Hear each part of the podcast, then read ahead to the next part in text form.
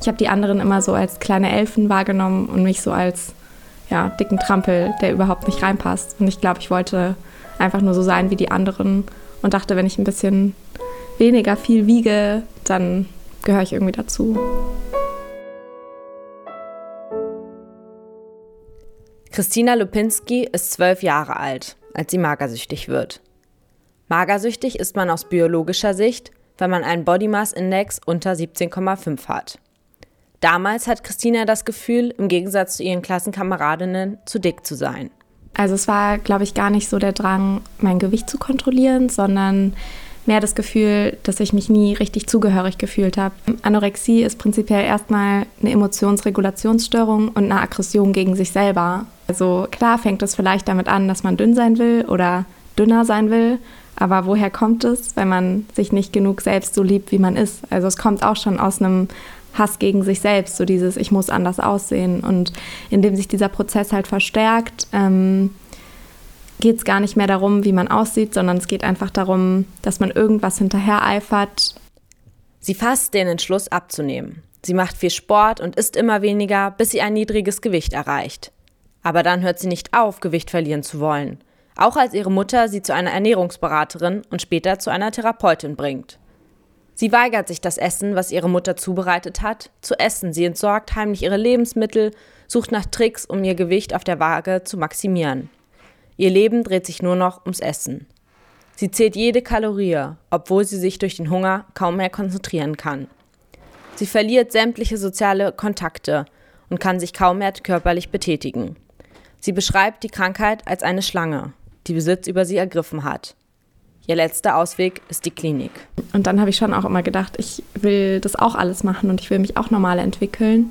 Ähm, aber es war halt immer so ein riesengroßer Kampf gegen mich selbst. Deswegen, also ich glaube, wenn man sich selber nicht helfen lassen will, dann geht, also dann kann man auch diese Krankheit nicht schaffen. Meine Psychologin hat immer zu mir gesagt, du musst eine bestimmte Gewichtsschwelle überschreiten und dann wird es in deinem Kopf besser. Und ich habe immer gedacht, so, das stimmt nicht, das stimmt nicht, das wird niemals besser. Und dann habe ich halt diese Schwelle überschritten und irgendwann wurde es besser. Heute fühlt sie sich gesund, aber der Weg dahin hat lange gedauert. So ein Klinikaufenthalt und man ist danach gesund. Aber ich habe zum Beispiel vor kurzem nach Fotos gesucht, ähm, als ich halt so zwischen 12 und 16 war. Es existieren einfach keine Bilder, weil ich mich so unwohl gefühlt habe. Ich habe auch gar keine Erinnerungen an die Zeit zwischen so 12 und 16, 17, äh, weil es mir halt immer noch sehr schlecht ging. Also ich hab, war das erste Mal in einem Restaurant, da war ich 18. In dieser Zeit schreibt sie ihre Geschichte auf. Im September letzten Jahres erschien das Ganze als Buch. Es heißt Durchsichtig Autobiografie einer Magersucht. Christina will damit Aufmerksamkeit für die Krankheit schaffen. Betroffenen rät sie auf jeden Fall ehrlich zu sich selbst zu sein und über die Krankheit mit Vertrauten zu sprechen. Denn man müsse sich nicht für die Krankheit schämen. Sie ist weit verbreitet. Man ist nicht allein. Außerdem stehe jedem Menschen in Deutschland eine Therapie zu, die schon viel bewirken würde. Für die Eltern von Betroffenen hat Christina auch ein paar Tipps. Sie glaubt zwar, dass ihre Mutter damals es richtig gemacht habe, mit der Krankheit umzugehen, indem sie Christina ständig zum Essen gedrängt hat und ihr Gewicht permanent kontrolliert hat. Dennoch glaubt sie, dass ihre Mutter sie früher in die Klinik schicken hätte müssen. Viele Eltern würden zu lange warten, weil sie gar nicht glauben können, dass eine Krankheit so einen Besitz von ihren Kindern ergreifen kann. Christinas Buch hat mich aufgerüttelt und mir verdeutlicht, dass es bei Magersucht nicht nur um das Dünnsein geht.